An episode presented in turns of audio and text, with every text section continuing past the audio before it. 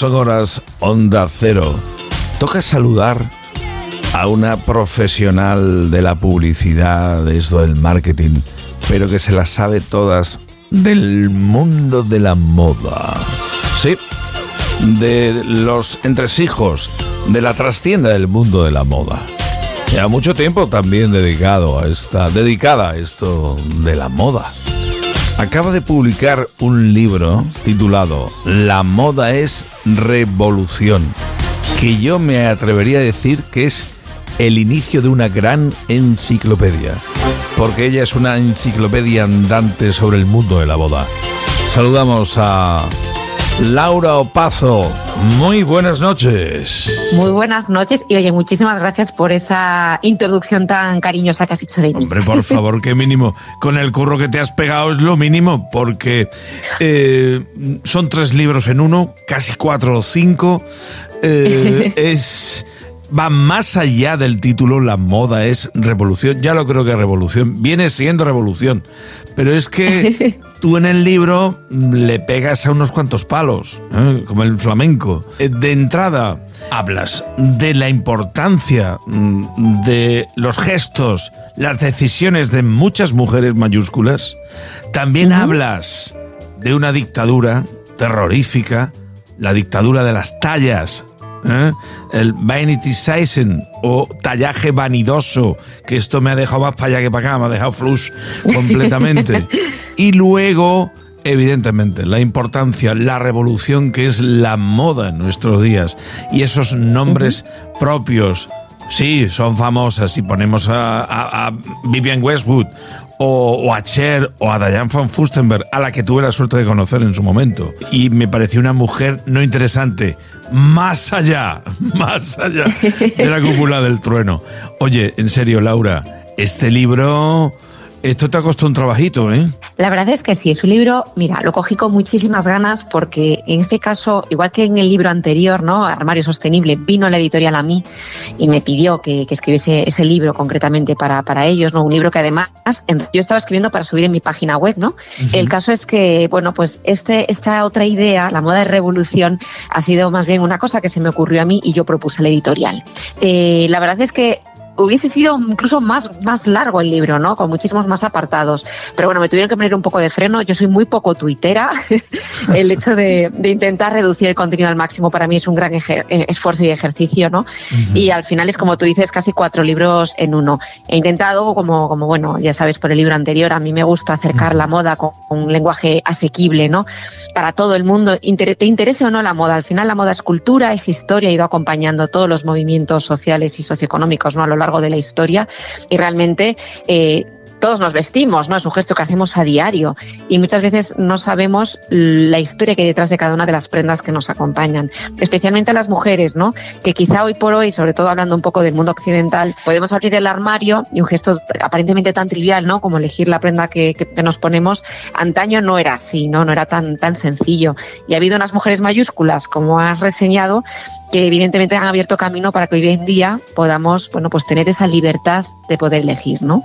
Laura, yo con el mundo de la moda, que me apasiona, mm, te lo digo sinceramente, porque fíjate cómo nos afecta y cómo nos va marcando incluso algunos proyectos, algunas ideas, de qué manera nos afectan, nos dan la vida cuando pensábamos, pero esto cómo va a meterse en la existencia de nadie. Bueno, pues se mete, se mete. ya lo creo que se mete, no veas. Obviamente que sí, no, la moda al final, eh, pues no es esa, no es eso que vemos muchas veces en las revistas o las pasarelas, ¿no? Que al final donde, ahí es donde nos cuentan las tendencias que se llevan o las microtendencias en el caso de las cadenas fast fashion. La moda es un lenguaje, una forma de comunicarnos no verbal que al final está presente en nuestro día a día, porque sin que abramos la boca ya estamos comunicando a través de las prendas que elegimos, ¿no? Los colores, las texturas ya evocan bastante información, ¿no? Tú ves a alguien vestir con un color que evoca a lo mejor seriedad, pulcritud, o ves a otra persona con unas formas más redondeadas porque utiliza ropa más arquitectónica en colores vivos y alegres. Piensa en Agatha Ruiz de la Prada, por ejemplo, ¿no? Entonces la, la, ropa da muchísima información, está muy presente en nuestro día a día y al final casi es un acto político porque en el momento en el que inviertes en una prenda estás invirtiendo también en un modelo de negocio que está detrás y que lo está soportando, ¿no? Y al final estás apoyando un tipo de economía y un tipo de de, pues, eh, también hablo de esto un poco en el otro libro, ¿no? En, Armario Sostenible. O un tipo de economía o un tipo de otra economía, ¿no? Entonces, al final la moda, nos guste o no, pues te digo, todos nos vestimos, todos elegimos cómo nos vestimos y todos elegimos el tipo de modelo productivo que hay detrás de la moda que, que, llevamos, ¿no? Eh, eso es evidente, pero me quedo con una frase tuya, la moda como herramienta de poder. Totalmente. Eh, muy presente desde los principios de la historia, ¿no? Antiguamente, bueno, pues en las tribus, el manda más, por así decirlo, llevaba un tipo de, colores que el resto no podía utilizar, ¿no? O por ejemplo, con Luis XIV llevaba tacones y prohibía al resto que los llevase y las mujeres no podían llevar tacones, ¿no? Entonces, claro, mm, la moda ha servido para diferenciar eh, rangos eh, muchas veces, eh, al final, eh, poder, e incluso a día de hoy, mm, fíjate, entre los países, países del eje oriental y occidental, Occidente manda, diseña y exige, y Oriente produce, ¿no? Por así decirlo, sobre todo los países del sudeste asiático, ¿no? Entonces también establece un poder entre una parte del planeta sobre la otra, ¿no? Al final, Occidente es quien impulsa las tendencias. Si me permites, tú dejas muy claro que todavía quedan muchas, muchas, subrayo y repito, muchas batallas por librar. Anda que no. Anda, que no, por supuesto que sí. Hoy por hoy, claro, hablamos un poco desde el privilegio que tenemos, ¿no? Viviendo en un país como España, en un continente como es Europa, donde, bueno, hoy por hoy hay estas barreras, ¿no? Pero si piensas, por ejemplo, eh, no sé, en Suazilandia, donde está, por ejemplo, prohibido llevar eh, minifalda, ¿no? O, pues, eh, las mujeres de Afganistán, que a día de hoy no pueden elegir cómo, cómo pueden vestir cuando hacen nada, realmente Eso por lo pronto, ¿no? por lo pronto, Laura, Eso por lo, pronto. Afganistán va más allá de la moda, es... es va mucho más allá de la moda, pero tiene más valor para un tío en Afganistán, ¿es así? Efectivamente, pero es una herramienta de coerción, ¿no? De, de sometimiento, y al final dices, caray, o sea, estamos en el siglo XXI y todavía no hay equidad, no hay igualdad, eh, ya no, o sea, a, todos los niveles, ¿no? Pero la moda, fíjate, ahí sirve como herramienta de coerción, entonces es tremendo, ¿no? O sea, y por supuesto quedan muchas batallas eh, por librar, eh, no, soy nada naif, es decir, evidentemente sé que el libro atiende un poco a los avances que ha habido en tanto en cuanto al mundo occidental, ¿no? Pero evidentemente el mundo es mucho más amplio y nuestra realidad no es la realidad, es la realidad que nos infiere a nosotras, pero evidentemente el mundo, ya te digo, es más amplio. Sin embargo, fíjate, creo que en el hombre ha habido un poco de involución, porque antes los hombres llevaban pelucas, se maquillaban, podían llevar falda, vestido, y hoy por hoy parece como que yo tengo un, tengo un amigo, ¿no? Además, eh, tenía que ir a una boda y me dijo, es que me apetece ir en falda, porque es un chico muy moderno y le apetecía llevar una falda. dijo, pero claro, es que me da un poco de corte, me acompañas, y la acompañé a una tienda, me acuerdo que, que fuimos a una modista, ¿no? A que le hiciese una falda y la modista lo primero que hizo fue mirarme a mí y preguntarme, ¿es para ti? Dije, no, es para mi amigo. Y ella, pues muy solícita y juiciosa, pues se tomó las medidas y le hizo la falda, ¿no? Pero él me dijo, ojo, es que, dice, claro, me da como corte porque parece, digo yo ya, porque crees como que a lo mejor atenta contra tu virilidad o la imagen que puedas dar, pero qué bien que seas libre y que hayas decidido. Y así que fue la boda, fue toda una sensación y gustó muchísimo, ¿no? Yo digo, qué pena que, que no puedas, o sea, o que te dé corte o que pienses que, que va a haber un prejuicio hacia ti, pero el hecho de querer o no elegir, ojalá pudieses hacerlo con total libertad y usa esa libertad para, para llevarlo, ¿no? Pero no nos vamos a engañar, o sea, en el fondo a mi amigo pues claro que le da corte, ¿no? Entonces dices, caray, o sea, pues todavía hay como un constructo, ¿no? Que parece que hombres pueden llevar una cosa y mujeres otra. Esto es como lo del color rosa y azul, ¿no? Que realmente sí, a la niña es algo muy moderno. niño al camión, ya, ya. Cuando, cuando realmente era al revés, o sea, el color azul estaba asociado a la virginidad y a la pureza y era el color de la Virgen María, entonces era el color de las niñas. Sí. Y el rosa era un rojo rebajado en blanco, menos agresivo, pero era el color de la masculinidad, de, de la gallardía. Entonces era el color que se ponían los niños cuando eran pequeños. Luego, por temas de marketing y comerciales en Estados Unidos, se tornó entonces ahora pues ah, parece que sea un niño pequeño, le pones un rosa. Entonces, bueno, son tonterías que al final son barreras que hay que ir quitándose y, y, no, y no, deberían, pero curiosamente antes eran al contrario, ¿no? Y el hombre antes se maquillaba y, y ahora, pues bueno, lo puede hacer un rockero, ¿no? Que se pone la línea del agua negra o a lo mejor una persona eh, que le apetezca a lo mejor transformarse por la noche y tal, pero mm, les da más corte, ¿no? Porque al final es, el maquillaje parece que está asociado eh, sobre todo a la mujer. Entonces, bueno, en realidad creo que ha habido, fíjate, hacia la, hacia la mujer ha habido más liberación y hacia el hombre quizá por creo que más constreñimiento, ¿no? Y lo cual es una pena. Ojalá sea libre para, para ambos, ¿no? Ahí hemos ido para atrás. Yo que viví los 80 mm. bien, como había que vivirlos, era mucho más fácil lo de me trinco una falda, me la pongo y me pongo el mundo por montera también. Vamos, anda que no. Eso que es, eso claro, que efectivamente, parece que ha habido una involución ahí y no, yo también me gustaría reivindicar desde aquí, desde mi pequeña voz, eh, esa libertad también para el hombre, ¿no? Porque esto, este es un libro que atiende un poco a la mujer, porque sí que es cierto que ha sido la moda, ¿no? Pues muy constrictiva para la mujer en el pasado, que si el corsé, que si esos ropajes que pesaban 11 kilos, esa, esa prácticamente función ornamental de, la mujer respecto al hombre, ¿no? Y con la moda. Y hemos ido avanzando, ¿no?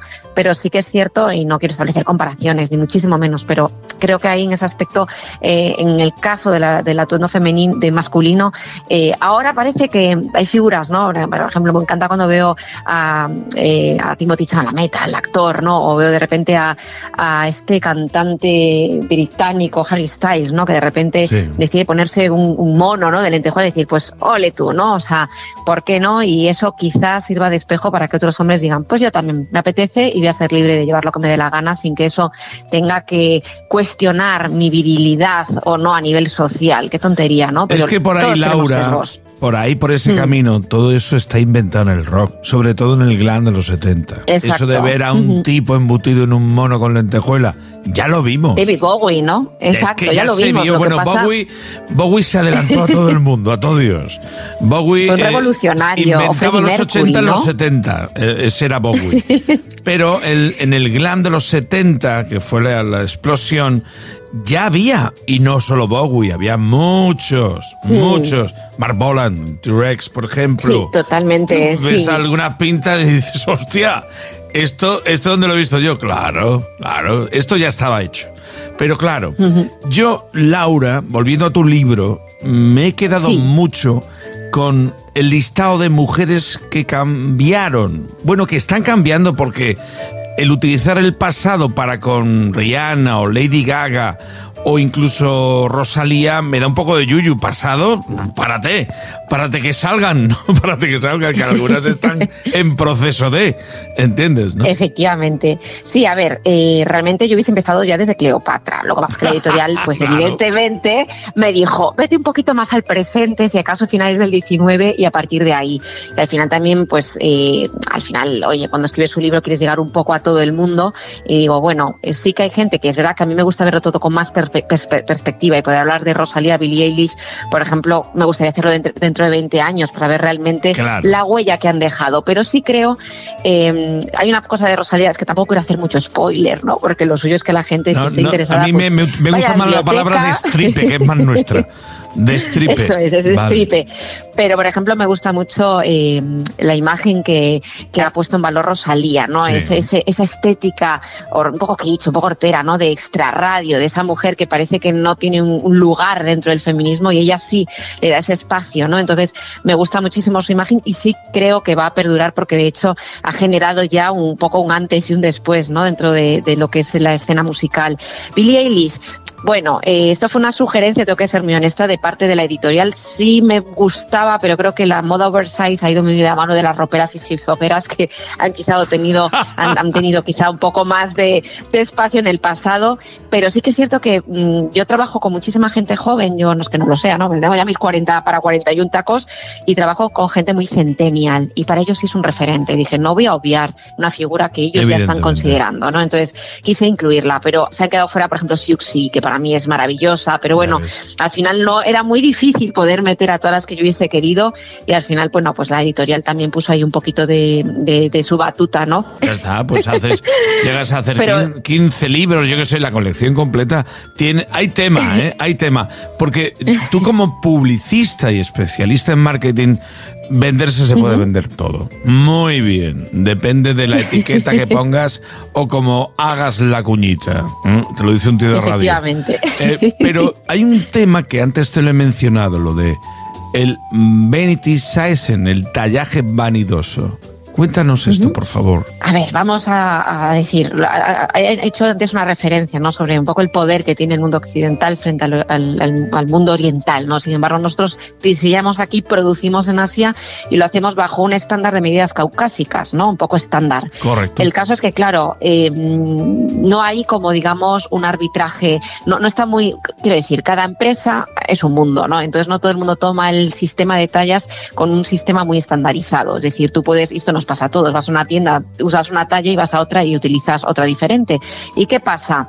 Que muchísimas veces eso nos puede generar un poco de complejo, porque dices, caray, aquí porque uso, por ejemplo, una 36, me voy a otra tienda y prácticamente uso una 40, ¿no? Entonces las marcas lo que hacen es alterar un poco las tallas para que de alguna manera, bueno, pues si tú ves que tallas menos, te vas a sentir mejor y evidentemente vas a comprar, porque muchas veces hemos desestimado una compra porque no nos entra un bajón al ir al probador, ¿no? Dices, caray, uff, he debido de engordar, pues esto no me lo voy a comprar. Qué mal, porque pone que es 40 cuando yo siempre me he considerado una chica de la talla 36. Entonces, bueno, pues las, las marcas juegan un poco con las tallas de alguna manera para, bueno, ese tallaje vanidoso, ¿no? Sentir, caray, entro dentro de lo que es el patrón del canon de belleza, porque estoy una 36 barra 38, que es la talla que se establece casi por antonomasia como la talla perfecta para una mujer, efectivamente, y al final compras, porque las marcas lo que quieren, evidentemente no son ONGs, es vender. Entonces, bueno, es una manera de jugar un poco con nuestro, con nuestro consumo, ¿no?